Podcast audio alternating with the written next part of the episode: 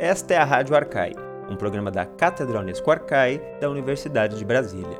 Neste episódio, vamos ouvir Gabriele Cornelli e Henrique Frois, da Universidade de Brasília, que falaram sobre os gregos e a invenção da alma, no programa Diálogos da UNB-TV de outubro de 2018.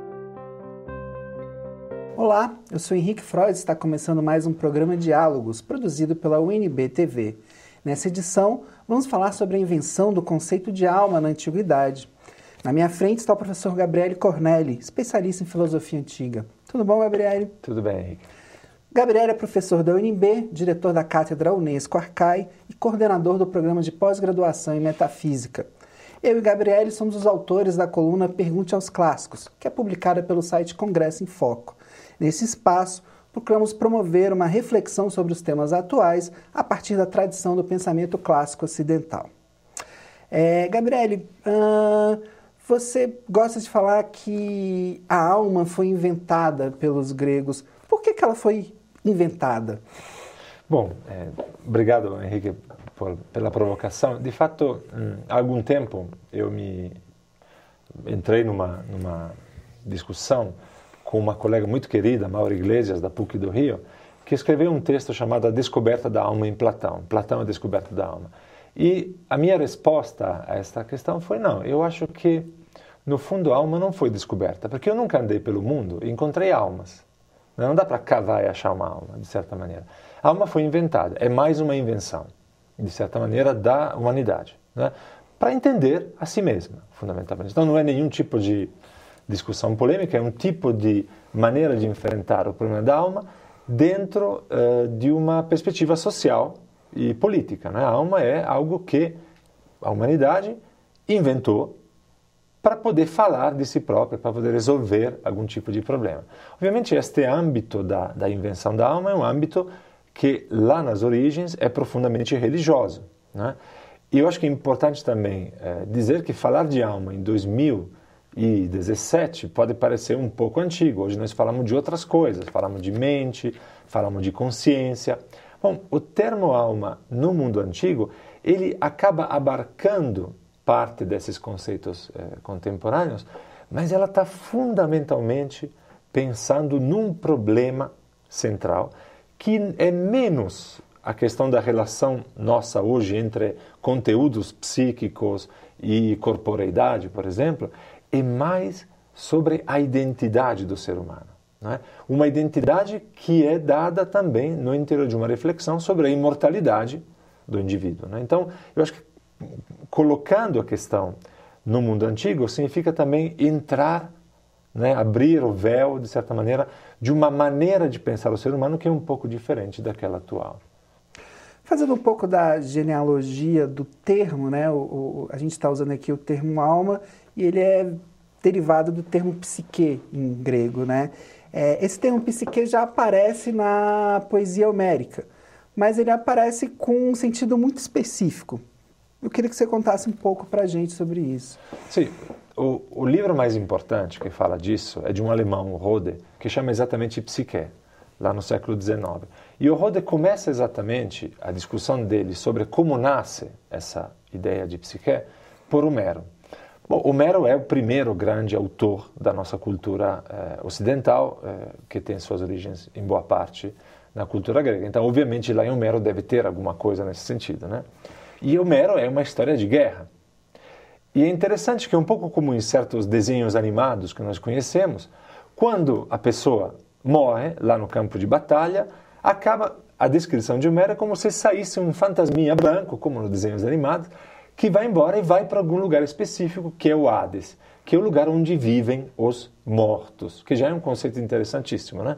Onde vivem os mortos. Então, a alma é pensada como uma espécie de alter ego, uma cópia, mas uma cópia mais fina, de certa maneira, do ser humano, que se despreende ou pela ferida, sai da ferida, ou pela boca, e que vai para um outro lugar. Esta é a ideia de Homero. É muito interessante é, perceber aqui que é uma concepção de alma bastante diferente, obviamente, daquela que nós vamos encontrar na nossa tradição depois, que é uma tradição que é profundamente informada pelo cristianismo. Mas já tem uma questão fundamental em Homero, que é um duplo, isto é, tem alguma coisa que é corpo, no sentido de cadáver, nesse caso específico, e tem algo que sobrevive ao corpo. Então já há um conceito fundamental, que é o conceito da separação. Né? Mas ainda não está é, desenvolvida. Esta alma é simplesmente uma espécie de cópia, é, só que mais menos não corporal de nós mesmos. Né? Uhum. É, podemos denominar essa, essa concepção américa como uma concepção épica da alma, né? Mas ao lado dela e vai sendo desenvolvida uma concepção trágica da alma, que está ligada muito às tradições da místicas do orfismo, do pitagorismo e dos cultos dionisíacos, né? Então, para a gente é, é, entender melhor o que é essa concepção trágica da alma, eu queria primeiro que você descrevesse para a gente o que são essas tradições do orfismo, do pitagorismo e do, dos cultos dionisíacos. Perfeito. É, então, é, de fato, esta alma surge uma nova hum, visão da alma com esses movimentos lá pelo sexto e quinto século antes de Cristo e surge porque em algum momento esta vida pós-morte da alma recebe uma injeção de reflexão moral e de reflexão religiosa. Isto é, aquilo que em Homero parecia uma vida tranquila, estão lá tranquilos, né? esses fantasminhas vivendo no Hades, se torna uma tragédia, se torna um drama. Né? E a pergunta é por que, que esses movimentos dramatizam a alma? Por que, que a vida da alma se torna problemática? Né? E essa é um pouco a pergunta que eu sempre tentei eh, responder em algum, algumas reflexões que vim fazendo nos últimos anos. Eh, o orfismo, por exemplo, é uma belíssima maneira de introduzir isso, porque o orfismo é um movimento religioso, filosófico, social, que nasce fundamentalmente do mito de Orfeu. E que você deve lembrar o mito de Orfeu, Orfeu, o cantor, o músico, o, o poeta, que vai no Hades para buscar a amada, né?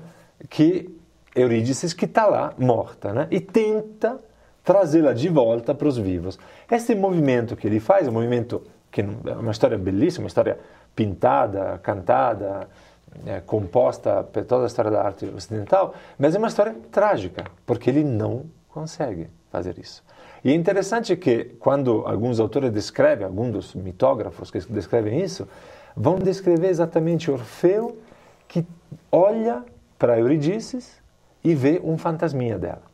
Né? Então, primeiro, então Orfino se eh, inspira, de certa maneira, neste mito para dizer nós conseguimos sim te colocar em contato com os mortos, inicialmente. E mais do que isso, te fazer fazer o caminho de Orfeu. E qual é o caminho de Orfeu? É descer para a morte e voltar vivo. Esta ideia de contato com os defuntos é uma ideia arcaica, né? por isso que se fazem cemitérios. Né? Isto é, você acaba tendo um pouco a, a vontade, talvez, e criando, dando um sentido à relação com quem já morreu. Inclusive fazendo uma totemização, às vezes, o morto se torna um deus. Né? Mas no caso especificamente desses movimentos, o que acontece é que esses movimentos, que são movimentos de base religiosa, mas como dizia também eh, de, de de reflexão filosófica e social, dizem: olha, eu te permito morrer e voltar de novo. Esta é uma ideia que nós conhecemos na nossa cultura ocidental, que está esparsa em vários movimentos, que é a ideia da reencarnação. Né? Daí o mito de Orfeu explicar um pouco essa história. O dionisismo e o pitagorismo são movimentos muito próximos só que cada um com uma, uma distinção um pouco diferente, com algumas especificidades, muito próximo deste mito fundante da possibilidade de ter uma outra vida. É, e essa possibilidade de ter uma outra vida tem uma conotação forte política também, né, na Grécia Antiga. Certamente. A, eu, a minha reflexão sobre isso, que é uma reflexão um tanto é, original, mas que eu tenho tido bom retorno sobre essa questão por parte dos colegas e dos meus próprios alunos, é que, no fundo, você precisa inventar a alma, nesse sentido, como algo que sobrevive ao corpo e volta a se reencarnar em novos corpos e morre e volta novamente em novos corpos. Isto é, você precisa, quando você tem uma situação, que é a situação real dessas comunidades órficas eh, pitagóricas e dionisíacas, de uma certa marginalidade com relação à política e à sociedade onde eles vivem. Não acaso esses movimentos eram movimentos que, nos quais mulheres e escravos tinham lugar coisa muito difícil para o mundo antigo grego, né, ter essa importância. Nós sabemos que havia mulheres como sacerdotisas de movimentos órficos, de seitas né, órficas, para mostrar que são de fato movimentos que vão um pouco na contracultura. Bom, quando você precisa, de fato, dizer a minha identidade, eu, Gabriele, eu não sou esta pessoa que está aqui hoje, de repente esta mulher que é escrava e que é estrangeira numa cidade sem direito nenhum trabalhando. A minha verdadeira identidade não é aquilo que a sociedade me diz, mas eu tenho uma alma. E esta alma, no passado, eu já era rainha.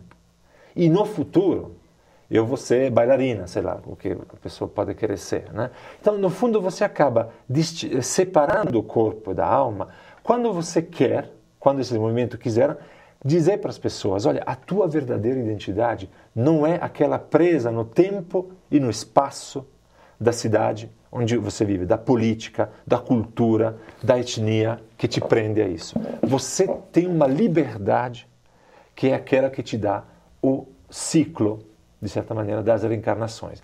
E para mim esta ideia é interessantíssima. Né?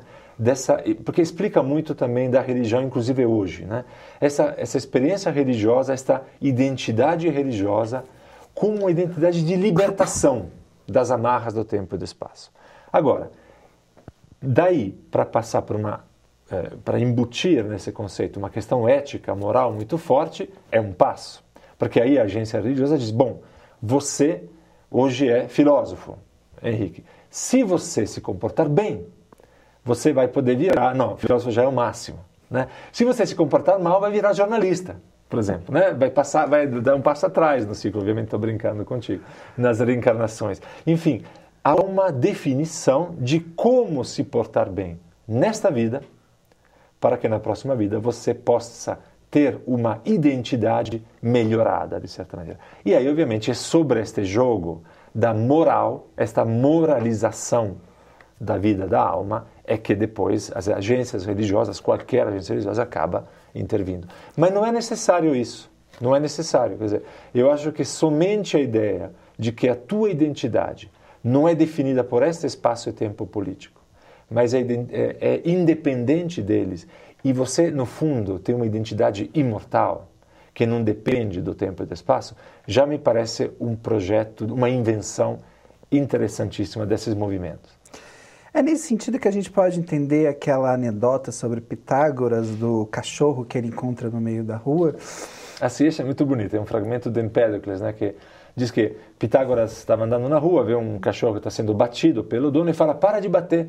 E eu reconheci nos gemidos dele um amigo meu. E esse é o primeiro, o mais antigo fragmento que nos faz pensar de fato que esta reflexão sobre a imortalidade da alma na nesse movimento das reencarnações, ela é pitagórica e, através do pitagorismo, entra em toda a reflexão eh, filosófica, por exemplo, de Platão, onde a ideia da reencarnação, da, dessa metempsicose, como ele dizia, esse movimento das almas, é essencial não somente para entender, eh, obviamente, um pouco o destino da, do indivíduo, né, o que, que, ele vai fazer, o mito de Er, lá no final de República, por exemplo, mas até para entender aquele repositório de conhecimento e fazer uma que, que cada um, que a humanidade tem, e estabelecer em cima da, dessa possibilidade de reencarnação um, uma espécie de tese, uma teoria epistemológica que é baseada na reminiscência. Você acaba não conhecendo coisas novas, mas lembrando daquilo que você já conheceu nas vidas passadas. Uma, uma teoria muito pouco estudada ainda, eu acho, no fundo, e que revela uma maneira eh, única de Platão de pensar a questão da alma dentro de um, de um contexto epistêmico de conhecimento. É, não dá para falar sobre o tema alma e Platão sem falar do grande diálogo Fédon, né? Que é o diálogo em que Platão defende, digamos assim, a tese da imortalidade da alma. É, essa alma que, que, que o Platão retrata no, no, no, no Fédon, é essa alma trágica dos pitagóricos, dos órficos, ou ela tem alguma especificidade? Me, acho que Platão tem do, dois conceitos de almas na obra dele. Né? No Fédon, que é um diálogo que temos que lembrar, é um diálogo que Sócrates mantém com seus discípulos no corredor da morte, poucos no dia antes de, de ser executado, há uma reflexão quase consolatória. Né? Tem argumentos sobre a imortalidade da alma, claramente, mas o contexto é o contexto mesmo diz, olha, eu vou provar para vocês, meus queridos, que eu vou ter a sorte melhor do que vocês que estão ficando. Né? E aí todo o sistema eh, argumentativo que, que Sócrates utiliza vai nesta direção de provar a imortalidade da alma. Mas esta alma é uma alma que vem dos pitagóricos, tanto que o ambiente de discussão lá é muito pitagóricos, né? É muito pitagórico, os interlocutores deles são pitagóricos, mas é uma visão que de certa maneira não encontramos depois numa outra reflexão sobre a alma, que é a alma, por exemplo, de República ou do Fedro de Platão, dois outros diálogos em que temos a incorporação dentro do conceito de alma de Platão de algo que Platão aprende com a tragédia, com o teatro que é o fato que a alma não é monolítica. Não tem uma, não, temos um corpo e uma alma. Nós somos um pouco mais complicados do que isso. E quando Platão descreve esta alma mais complicada, ele acaba dividindo a alma em três partes. Uma parte da alma, que é a parte mais baixa, é uma parte profundamente conectada com o corpo. É a parte da alma dos nossos desejos, das pulsões, diria talvez hoje um psicólogo, um psicanalista. Depois temos a, alma, a parte da alma que é mais elevada, que é aquela que consegue estar a contato com as ideias, até com, com o divino. É a alma das grandes aspirações, dos grandes ideais e do, da grande capacidade de transcendência, de certa maneira. E no meio temos uma outra componente da alma, que é uma alma que é aquela que nos faz, é, aquela que nos faz viver, ter vontades, ter força, ter energia. Bom, esta divisão da alma em três partes, a mais baixa, inclusive, é conectada com o corpo, complica um pouco mais essa descrição da alma que vinha sendo é, colocada pela filosofia. Porque Platão acaba tirando da alma, me parece, aquilo que era a questão fundamental, que a alma identificava simplesmente, monadicamente, diríamos grego, como uma mônada, quem somos nós. Eu sou isso e vou mudando de corpo, mas eu sou isso. Platão diz: bom, de verdade, o que você diz que você é é meio uma bagunça de três coisas que brigam o tempo inteiro entre elas e a, o drama que antes era um drama histórico de reencarnações se torna um drama íntimo do cada indivíduo. Esta briga que nós temos o tempo inteiro dentro de nós mesmos para conseguirmos fazer aquilo que as nossas aspirações nos dizem para fazer e não cair no, na escravidão, de certa maneira, ou na, na, no, na deriva das nossas pulsões. Então, me parece que Platão, que a, recebe uma alma pitagórica, como está lá no Fédon, pelos motivos que eu disse, porque estava querendo simplesmente dizer, olha, não se preocupe, eu vou morrer, mas eu vou ter uma vida boa depois, ela acaba se complicando e se tornando muito mais elegante. Tanto que o Freud, basicamente, lá no comecinho do século passado, vai buscar nesta ideia tripartite da alma a teoria depois da alma dele próprio. Né? E não só Freud, né, mas assim toda, se a gente pensar toda a filosofia, desde a filosofia antiga, trabalha com essa ideia de, de, de uma alma tripartite, né? É, é, é... Para a gente encerrar, Gabriele, queria queria perguntar para você uh, que, que desse desse é, desse pensamento antigo que criou o conceito de alma, o que, que a gente pode, é, o que, que sobrevive hoje para a gente pensar os nossos, é, é, os nossos dramas, digamos assim? É uma excelente pergunta, Henrique. Eu creio que é, sobrevive, do ponto de vista institucional, a compreensão que nós temos que ter enquanto intelectuais, enquanto educadores, etc., da necessidade de olharmos para essas invenções, que são invenções de âmbito religioso, olharmos para elas tentando também entender por quê que as pessoas estão cuidando mais da alma do que o corpo, por exemplo. De onde vem isso? Acho que tentei mostrar que há um motivo sociopolítico da necessidade de fugir de um contexto sociopolítico também, que é opressor e que define a pessoa dessa maneira. Eu penso muito facilmente nesses novos movimentos religiosos, especialmente aqueles que buscam adeptos nas populações mais desprovidas, eh, em situação mais perigosa social, tentar entender por quê, como é que isso acontece e, e o que, que isso liberta também do indivíduo. Né? E do ponto de vista pessoal, individual de cada um de nós, me parece que pensar a alma é um pouco também fugir de um certo tecnicismo eh, psicológico, né? de que vai tentando um pouco mostrar a relação entre corpo e, e, e, mente, por exemplo, como uma relação mais técnica, né? uma relação menos holística, menos integrada. A tradição antiga, dentro das diversidades dela, não consegue, mesmo quando vai separar o corpo e a alma, não consegue de fato pensar isso como uma separação real. Não consegue robotizar de certa maneira, essas sinapses entre o corpo e a alma. E me parece que a abordagem teórica que os antigos dão à questão da identidade individual, utilizando o léxico da alma, é extremamente interessante. Não acaso, muitos uh, filósofos contemporâneos estão voltando a essas origens para compreender o ser humano hoje. Ok. Gabriel, muito obrigado mais uma vez. É, infelizmente, nosso programa chegou ao fim. Esse foi mais um programa Diálogos, produzido pela UNB TV. Continue com a nossa programação. Obrigado. Você ouviu a Rádio Arcai, da Cátedra Unesco Arcai, sobre as origens plurais do pensamento ocidental. A Rádio Arcai é produzida por Gabriele Cornelli, André da Paz, Ariadne Coelho, Agatha Ibiapina e Milena Ribeiro. Assine a Rádio Arcai no seu agregador favorito e deixe a sua avaliação. A Cátedra Unesco Arcai integra o programa de pós-graduação em Metafísica da Universidade de Brasília. Acompanhe as nossas atividades em arcai.unb.br.